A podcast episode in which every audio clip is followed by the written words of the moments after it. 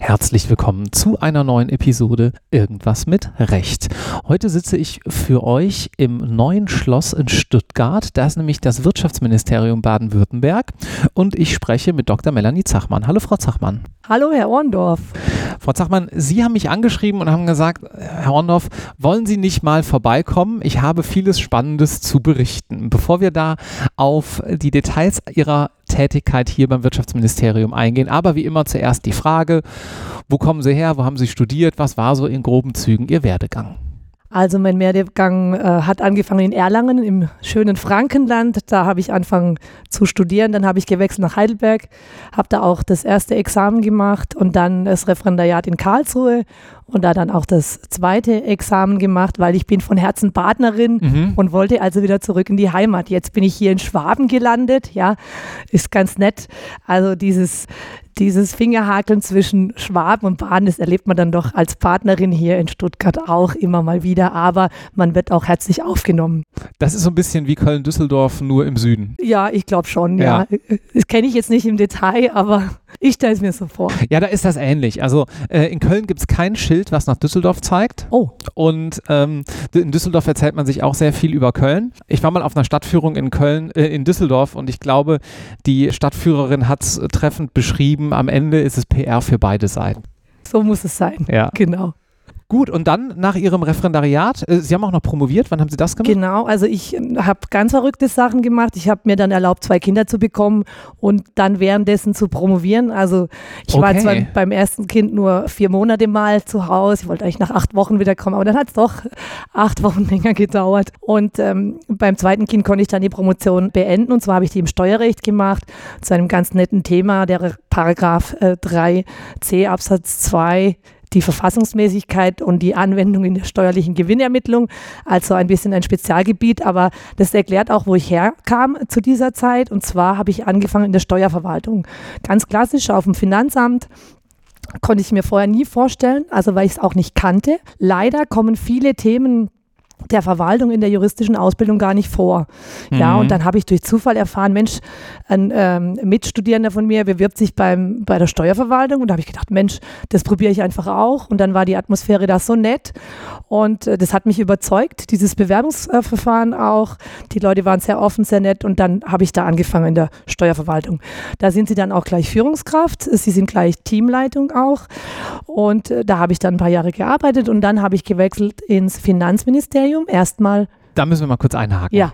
Da war nämlich zu viel drin, um das einfach Sorry. in einer Minute ja. in einer Minute so stehen zu lassen. Drei Themen. Erstmal muss ich kurz nachfragen. Also Sie haben zwei Kinder bekommen nach ja. dem zweiten Staatsexamen. Ja. Und haben währenddessen promoviert. Ja. Ganz praktische Frage. Wie geht das? Also der Teil mit dem Promovieren währenddessen. Der geht dann so, dass man während dem Stillen dran sitzt und fürs Mündliche für die mündliche Prüfung lernt, zum Beispiel. Okay. Ja.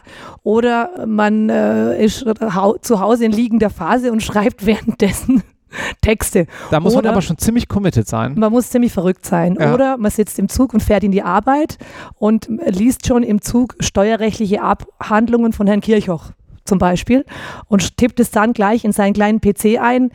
Also ja, Dank an die Deutsche Bahn für die vielen Stunden, die ich da verbringen durfte und die dann meine Promotion auch ermöglicht haben. Wie lange haben Sie dafür dann gebraucht währenddessen? Also ich habe ungefähr, bis dann alles veröffentlicht war und so weiter, habe ich dann schon zwei Jahre gebraucht. Oh also, oh ja, gut, aber das ist ja immer noch eine sehr gute Zeit. Ja, die Juristen äh, probieren jetzt auch nicht so wie die Physiker oder so jetzt jahrelange Versuchsaufbauten und die dann beschreiben, sondern man widmet sich einem Thema, arbeitet sich da tief ein und versucht dann zu eigenen Lösungen zu kommen. Und so habe ich das dann auch gemacht. Ich hatte einen ganz tollen Professor der, an der Uni Konstanz, der auch aus der Steuerverwaltung kam und der sehr viel Verständnis auch hatte für meine Situation. Und natürlich habe ich jetzt nicht auf dem Niveau promoviert, wie vielleicht jemand, der danach eine Hochschulkarriere anstrebt. Aber ich denke doch ganz solide. Mhm. Ja, und mir hat es auch großen Spaß gemacht und das hat mich einfach in dem Moment musste ich das einfach machen und meine Familie hat mich auch sehr unterstützt. Also mein Mann ist Lehrer und der hat sich dann auch Auszeiten genommen und so ging das. Aber ich würde niemand empfehlen, das nachzumachen. Naja, aber es ist ein interessanter Werdegang und es ist auch schön, dass wir den hier auch mal so kurz jedenfalls umreißen können. Dann haben Sie gerade von 3c Absatz 2, wenn ich es richtig im Kopf habe, gesprochen. Ja. Für die nicht ganz so im Steuerrecht tief drin steckenden Menschen hier, worum geht es da ungefähr thematisch? Also da geht es quasi darum, wenn Unternehmen, also GmbHs vor allem, in der steuerlichen Gewinnermittlung, wie die da behandelt werden sozusagen, weil da gibt es ja den Anteilseigner, das ist das eine, und es gibt die GmbH und dann ist die Frage, wie diese zwei im Verhältnis stehen und wie diese Geldflüsse steuerrechtlich behandelt werden. Vielleicht kann man es so mhm. äh, einfach darstellen. Und genau, und dann noch so verrückte Dinge wie Betriebsaufspaltung und so. Also im Steuerrecht gibt es ja über das Juristische hinaus weitere äh, Konstruktionen und Dinge, die man dann quasi steuerlich bewertet, ja. Ähm, und das fand ich immer ganz spannend. Also ich glaube, deshalb bin ich dann letztendlich auch hier gelandet, weil dieses Thema Juristerei und Wirtschaft, wie das verzahnt ist, ähm, das richtet sich auch sehr ähm, nach dem Steuerrecht auch, ja. Mhm. Über das Steuerrecht können Sie gestalten auch, ja, wie bestimmte Dinge, äh, bestimmte Dinge auch laufen. Und das ist das, was wir hier auch tun. Also das Wirtschaftsministerium fördert ja auch die Wirtschaft jetzt hier im Land und Sie können da auch Einfluss nehmen, ja. Also wenn ihr zu diesen steuerrechtlichen Themen ein bisschen mehr hören wollt, dann hört mal bei Irgendwas mit Steuern rein. Das ist unser kleiner äh, Schwesterpodcast zu Irgendwas mit Recht. Ähm, wir beenden an dieser Stelle jetzt mal so den steuerrechtlichen Einschub und fokussieren uns ein kleines bisschen mehr, Sie haben es gerade schon angesprochen, auf das Wirtschaftsministerium. Haben Sie in Ihrer aktuellen Rolle, wo Sie unter anderem auch für das Disziplinarrecht zuständig sind, angefangen oder was war Ihre erste Station hier? Also vielleicht noch ganz kurz nochmal zurück zum äh, Finanzministerium. Da war ich auf der Pressestelle mhm. einige Jahre, war auch sehr, sehr interessant. Ich habe ja eine juristische Ausbildung und keine journalistische, aber trotzdem war das sehr spannend, auch mit meinem juristischen Wissen dann Presseanfragen zu beantworten. Ah, ja. Mhm. Also ich glaube, das ist zum einen Fluch und Segen, ja, also der Jurist ist eher geneigt, kompliziert juristisch zu formulieren und das muss man, glaube ich, erstmal lernen, mhm. dann so zu formulieren, dass es jeder Bürger, jeder Journalist und jeder Mensch versteht, ja. Also ich glaube, man lernt da gut, ja, äh, den Empfängerhorizont kennenzulernen. Ja, also wie kann ich etwas formulieren, dass es alle verstehen? Das fand ich eine ganz spannende äh, Zeit. Und dann war ich aber auch in der Bauabteilung und hatte da interessante Themen wie Fiskalerbschaften. Also sprich, wenn der Staat Erbe wird, wenn zum Beispiel keiner mehr da ist oder die Leute bewusst ihren letzten Willen so verfügen, dass der Staat etwas erben soll und hatte da aber auch Schlösser und Gärtenstiftungen und so weiter. Und dann hatte ich die Chance, weil ich das eigentlich schon immer machen wollte, in die Personalabteilung hier im Wirtschaftsministerium mhm. zu gelangen. Und das finde ich eigentlich so für mich das, das Passende, das Optimale. Sie haben gerade gesagt, Sie hatten da die Chance. Äh, wie muss man sich das konkret vorstellen? Hört man einfach davon, dass da was frei ist oder wird man angesprochen oder wie funktioniert das? Ja, das ist unterschiedlich. Also das ist so, dass Stellen ausgeschrieben werden und ähm, vielleicht kennt man den einen oder anderen, der sagt, Mensch, äh, da guck mal, da ist eine Stelle ausgeschrieben, vielleicht wenn man gerade selber nicht schaut, ja. Und dann bewirbt man sich da und ähm, ja, dann hat es geklappt. Hm, okay. Da war ich sehr froh, dass ich hier herkommen durfte. Und Sie haben gerade gesagt, Sie machen jetzt Personalsachen im weitesten Sinne. Was bedeutet das genau? Also wir haben, ähm, wir sind ein Referat, also im Ministerium redet man über Referate, also das sind quasi kleine Teams und ich bin die Leitung dieses Teams und wir machen, wir nennen uns Personal, Grundsatz und Recht und das bedeutet zum einen habe ich die typische klassische juristische Arbeit, ich mache Disziplinarrecht, sprich ich muss prüfen, wenn irgendwo bei einem Projekt was schiefgelaufen ist, ist hier, ähm, sind hier Pflichten verletzt worden und muss deshalb ein Disziplinarverfahren eingeleitet werden. Das Disziplinarverfahren ist praktisch das Arbeitsrecht des Beamten, kann mhm. man sagen. Also mhm. die, die Rechtsstellung des Beamten und der normalen Arbeitnehmer ist sehr unterschiedlich, wird auch in unterschiedlichen Gesetzen geregelt. Und der Beamte bekommt dann praktisch keine Abmahnung, wenn irgendwas schiefgelaufen ist, sondern bekommt ein Disziplinarverfahren, wenn eine bestimmte Schwelle überschritten ist. Und das ist also meine Aufgabe, das klassische juristische, was Sie kennen, Sachverhalt darstellen, bewerten und Maßnahmen ergreifen. Das ist die eine Seite der Tätigkeit. Was ich auch ganz spannend finde, hier im Ministerium habe ich die Chance, selber Gesetze zu schreiben. Also das mhm. können Sie weder in einer Kanzlei noch als Richter. Sie haben die Chance, selbst Gesetze zu schreiben. Und gerade Böse Zungen sagen, ja, man könne das hier und da in Kanzleien, aber das ist ein anderes Thema, da wollen wir nicht hin. Da ja. gibt es so Gerüchte, ja. aber Fakt ist, in den nächsten zwei Wochen wird meine eigene Laufbahnverordnung veröffentlicht im Gesetzblatt von Baden-Württemberg, mhm. die ich dann selbst auf Juris anschauen kann, was mich dann immer ganz freudig stimmt, mhm. weil ich denke, Mensch, das habe ich gemacht, mhm. ja, das sehe ich.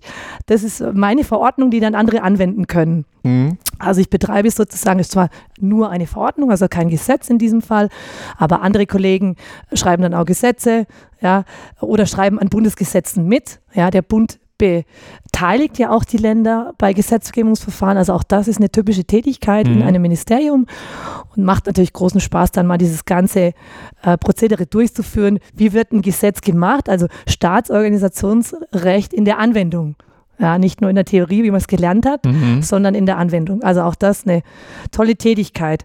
Was aber auch noch bei uns jetzt dazu gehört, unsere Kunden sind die Beschäftigten hier. Ja, also und wie, wie in einem Unternehmen sind wir auch eine typische HR-Abteilung. Also wir machen Personaldinge. Also wir überlegen uns, was müssen wir machen, um die Leute zu bekommen. Also das fängt an von der Rekrutierung, aber auch, wie können wir die Leute gut einbinden, dass sie sich hier wohlfühlen. Wir haben zum Beispiel jetzt in Corona-Zeiten ein digitales Networking eingeführt, weil die Leute sich einfach nicht mehr so viel gesehen haben. Viel mobiles Arbeiten, man durfte sich nicht treffen. Dann haben wir gesagt, Mensch, da brauchen wir was, damit die Leute, die neu sind, hier gut ankommen. Und dann haben wir ein Networking für Neue ähm, eingeführt, wo man die Leute in Gruppen zusammenspannt und dann guckt, dass die sich austauschen können, dass die sich treffen können, die ersten Eindrücke austauschen und so weiter. Und dann auch mit einem Speed-Skyping. Speed-Skyping. Haben wir das äh, kombiniert. Also das heißt, man hat dann eine Liste bekommen von allen Neuen, die mit mir angefangen haben und äh, ich hatte quasi äh, so und so viele Wochen Zeit, mit allen Gespräche zu führen, die nur fünf Minuten gehen mhm. und dadurch nochmal die Leute intensiver kennenzulernen. Also solche kreativen Dinge ähm, das finde ich für mich persönlich ganz toll. Ich kann sowohl das Juristische einsetzen, weil ich dieses Disziplinarrecht und diese Dinge habe bei vielen Gesetzgebungsverfahren im Land. Wenn das Beamtengesetz geändert wird oder irgendwas, werden wir auch immer beteiligt. Also mhm. die klassische juristische Arbeit, die wir einsetzen können, aber wir können auch kreativ sein. Wir dürfen uns überlegen, was können wir machen, damit die Leute sich wohlfühlen, damit es denen gut geht. Und was bei uns auch noch ist, Arbeitsschutz. Das ist eigentlich auch ein Thema, wo die Juristen nicht in der Ausbildung klassisch damit zu tun haben. Wir machen die psychische Gefährdungsbeurteilung hier im Referat. Vielleicht auch nochmal, was ist anders bei uns als bei anderen Verwaltungen? Wir sind sehr interdisziplinär aufgestellt. Also ich habe eine Psychologin im Team, ich habe eine BWLerin im Team, ich habe Verwaltungsleute im Team, mhm. ich selbst bin Juristin und das finde ich unheimlich, unheimlich gewinnbringend, mhm. dass man da so interdisziplinär auch zusammenarbeitet. Mhm. Lassen Sie uns mal ein bisschen ins Disziplinarrecht reingehen, mhm. ohne jetzt natürlich von konkreten Fällen hier zu sprechen. Das ist klar, wir sprechen in Kanzleien ja auch nicht über konkrete Mandate, aber vielleicht mal so etwas abstrakter. Was gibt es denn für Verstöße, die vielleicht auch mal irgendwo in der Presse waren, die da passieren, um das Ganze jetzt hier für unsere Zuhörenden mal so ein kleines bisschen lebhafter zu machen? Na, vielleicht kann ich mal berichten, ich habe ja schon viele, viele Urteile gelesen dazu und was ganz Abstruses fand ich, dass ein Personalratsvorsitzender seine Kollegen in der Pause bestiehlt. Ja. Und da, äh, um jetzt das Disziplinarrecht anzuwenden, da geht es immer um die Frage, welche Position hat derjenige, der die, in dem Fall war es sogar eine Straftat, mhm. also der diese Dienstpflichten verletzt. Ich meine, natürlich als Personalratsvorsitzender ist er ja in einer besonderen Vertrauensposition, wird es natürlich schwer mhm. gewogen, dass mhm. er diese Rolle hat und dass er dann auch noch im Dienst die Kollegen bestiehlt. Äh, so gehen sie quasi vor. Also sie mhm. prüfen, welche Pflichten sind verletzt, was ist ihre Position, für wen ist der Schaden entstanden. Und das Ganze soll eigentlich auch dazu dienen, natürlich den Einzelnen dazu anzuhalten, seine Pflichten einzuhalten. Also spezialpräventiv und zum anderen auch das Vertrauen der Öffentlichkeit in einen integeren öffentlichen Dienst und vertrauenswürdigen öffentlichen Dienst aufrechtzuerhalten. Also hat quasi auch eine Wirkung nach außen. Hm. Das ist ja auch schon mal, äh, glaube ich, schwierig für viele in der Bevölkerung, wenn man dann auch so einen Verwaltungsakt bekommt oder wenn man von einer Entscheidung hört, dass man so ein bisschen in den Mechanismus verfällt, zu sagen, ja, das haben die jetzt so gemacht, aber das ist ein die da, in ganz, ganz großen Anführungszeichen, möchte hier nicht missverstanden werden, ähm, so ihr natürlich nicht gibt und dass da Menschen zusammenarbeiten und dass da auch mal was schief läuft, das trägt dann am Ende des Tages ja auch zur Vertrauensbildung bei. Genau, und wie Sie das auch ansprechen, ich glaube auch, dass es für uns unheimlich wichtig ist, wenn wir auch an den Bürger rangehen oder wenn wir auch unsere Mitarbeiter ansprechen, dass wir eben diese Empfängerperspektive auch mit drin haben mhm. im Blick und dass wir gucken, äh, wie kommt es denn bei den Leuten an, was wir kommunizieren. Ich glaube, da ähm, gibt es auch immer wieder Projekte, dass wir sagen, leichte Sprache oder auch, welche Kanäle bieten wir dem Bürger, dass er mit uns Kontakt aufnehmen kann, dass er Fragen stellen kann. Ja, ich glaube, da sind wir auf einem guten Weg, aber noch nicht am Ende. Mhm. Ja, also ich glaube, da wäre schon auch noch einiges zu verbessern wahrscheinlich. Welche disziplinarischen Maßnahmen gibt es denn dann eigentlich? Also am Ende steht wahrscheinlich irgendwann die Entlassung, wenn es ganz blöd gelaufen ist, aber da wird es ja auch noch Abstufungen geben. Genau, am Ende steht die Entfernung aus dem Beamtenverhältnis, also dann werden sie quasi rausgeworfen, würde man umgangssprachlich sagen. Aber darunter gibt es auch eine sogenannte Zurückstufung.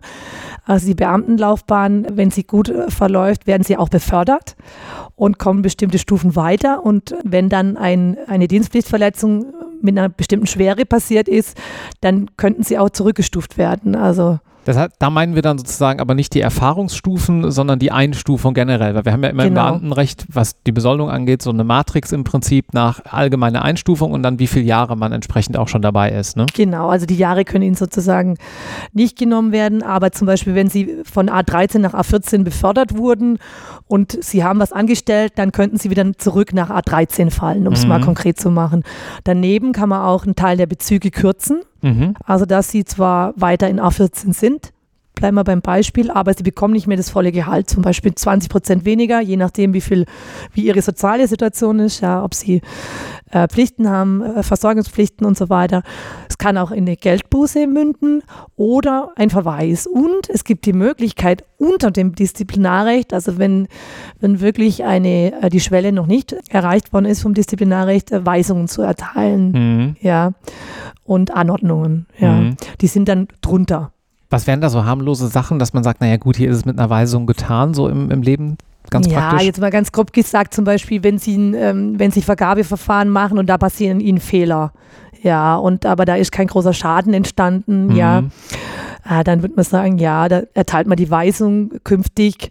Man kann es auch missbilligende Äußerung nennen, man kann auch sagen, bitte so nicht mehr, mhm. aber künftig das und das beachten und das macht man dann mit dem Weisungsrecht. Also mhm. das wäre so okay. der Klassiker. Mhm. Gut. Wie sieht es denn gerade an der Nachwuchsfront bei Ihnen aus? Ich würde vermuten, dass Sie wie die meisten juristischen Arbeitgeber wahrscheinlich ein kleines bisschen auf der Suche sind. Also ich höre von allen, also wir gehen auch auf Messen, wir gehen auf Personalmessen, da treffen wir alle von der Großkanzlei bis zum Justizministerium bis zu den Finanzämtern und so weiter. Und alle, und da sind, reihen wir uns ein, ähm, alle sagen, es ist schwierig, Nachwuchs äh, zu bekommen. Und auch de, gerade bei den Juristen und Juristinnen, weil es ein schweres Studium, es ist ein langes Studium. Und der Bedarf steigt. Viele erfahrene Kolleginnen und Kollegen gehen in Ruhestand. Und diese Lücke aufzufüllen, das ist schwierig, mhm. ja. Also ich glaube, wir haben ein sehr gutes Angebot an interessanten Themen und auch was wir im Haus bieten und auch die Teams, die wir haben. Aber das Problem ist auch, wir haben kein Riesenbudget jetzt, dass wir da Mods die Riesenkampagnen fahren können, sondern wir müssen schauen, dass wir anderweitig bekannt werden, mhm. ja. Da tun wir hier ja was für. Ja, das finde ich ganz toll, dass es hier möglich ist. Ja, auch äh, vielen Dank nochmal an NTO hier dafür, ja. Ja, also ich glaube, das ist bei uns so ein bisschen die, die Krux. Wir haben ein tolles Angebot, aber es ist nicht bekannt genug draußen. Mhm. Was sind denn, wenn man jetzt sagt, okay, wir machen so einen kleinen Elevator-Pitch, was wären denn so die zwei, drei Argumente, dass Sie sagen würden, kommen Sie doch zu uns? Tolle Arbeitsbedingungen, Homeoffice, wie man es äh, gerne hat, äh, tolle Beförderungsmöglichkeiten, ja, also finanziell sieht es gut aus und natürlich die Sicherheit und aber auch Work-Life-Balance. Mhm. Ja, also es ist nicht wie in einer großen Kanzlei, wo, sie, ähm, wo erwartet wird, dass sie sonntags abends um 10 noch erreichbar sind, sondern der öffentliche Dienst bietet da durchaus Möglichkeiten, sich da abzugrenzen. Mhm. Ja, und ich glaube, das ist auch wichtig, gerade im Blick auf die Gesundheit. Also wir sind auch das Gesundheitsreferat und einfach, wenn sie zu lange in ihrem Leben zu viel arbeiten, schlägt es einfach auf ihre Gesundheit sich nieder. Und da glaube ich auch, dass der öffentliche Dienst da durchaus, ähm, ich will jetzt nicht sagen, dass wir nie Stress haben oder so. Ich glaube, das wäre auch nicht gut. Ja, wenn ein wichtiges Projekt fertig gemacht werden muss, dann sind wir natürlich auch bereit, da mal ranzuklotzen, aber dann kommen auch wieder ruhigere Zeiten. Mhm. Das finde ich wichtig, dass man da wieder in Einklang kommt und sein Leben da ja auch äh, geregelt bekommt, auch mit Familie. Ja, das ist bei uns möglich. Und trotzdem haben sie eine spannende Tätigkeit. Mhm. Und es ist recht abwechslungsreich, denn wenn dieser Podcast erscheint, haben Sie mir eben im Vorgespräch verraten, dann sind Sie gar nicht mehr jetzt genau in dieser Rolle, über die Sie gerade so lange gesprochen haben, stimmt's? So ist es, genau. Ich habe jetzt ähm, gestern erfahren, dass ich ab Montag hier im Haus in einer anderen Abteilung ein Team leiten werde. Und zwar ähm, wird es da auch wieder um Wirtschaftshilfen und Energiekrise und so weiter gehen. Und das ist das Spannende. Ich habe zum Beispiel auch bei der Corona-Verordnung mitgeschrieben. Das war äh, eine wilde Zeit, sag ich mal. Wir haben viele, viele Bürgeranfragen bekommen und ja, es ist, ich glaube, über uns alle irgendwo so hereingebrochen. Mhm. Ja. Und, aber das finde ich das Spannende an der Verwaltung. Man wird nicht das Leben lang das Gleiche machen. Man wird nicht sagen, und jetzt machst du Arbeitsrecht und das machst du jetzt die nächsten 30, 40 Jahre, sondern du hast immer wieder Möglichkeiten, intern zu wechseln oder man frag dich auch für Sonderaufträge da bestimmte Dinge mal und dann äh, ganz vorne dabei zu sein. Ich meine, es war total spannend, äh, an der Corona-Verordnung mitzuschreiben. Ja, also das hat ja jeden betroffen mhm. und wir haben natürlich die Unternehmensthematik äh, gehabt, ja. Aber da richtig dabei zu sein und wir hatten auch eine Hotline, wo die Unternehmen anrufen konnten und haben dann direkt gesprochen. Ähm, das war teilweise natürlich sehr eindrücklich, weil es den Leuten nicht gut ging aber äh, dann auch dankbar, wenn wir Hilfe anbieten konnten. Mhm. Und da diesen direkten Kontakt, das fand ich auch klasse. Und man ist wirklich am Zahn der Zeit, man ist dran an den ganz brennenden Themen. Ja. Frau Zachmann, vielen Dank, dass Sie hier so ein kleines bisschen Rede und Antwort gestanden haben und viele dieser brennenden Themen so eindrucksvoll angerissen haben. Danke. Gerne. Tschüss. Tschüss.